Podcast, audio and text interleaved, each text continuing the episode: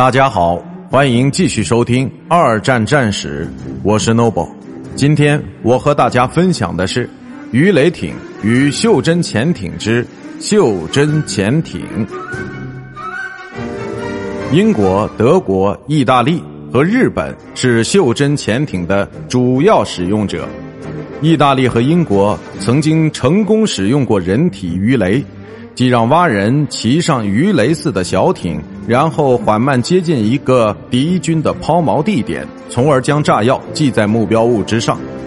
英国还额外拥有一种 X 侏儒潜艇，其外形更像小型的传统潜艇，并搭载着大量的炸药，足以放置到抛锚敌军战舰的底下。德国战舰铁尔皮茨号。于一九四三年，在阿尔滕峡湾的一次攻击中，便遭到了这种诸如潜艇的轰炸。其他袖珍潜艇完全依赖于火力威猛的鱼雷，其中最小的是德国的雕型和黑人型，它实际上属于有人操作的鱼雷，并且还有悬挂于底部的武器装备。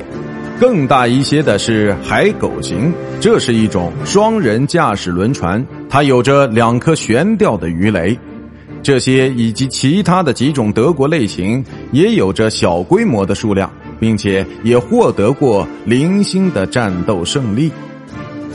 一九四一年，日本有四十多架袖珍潜艇，其中就有甲标的特战潜艇。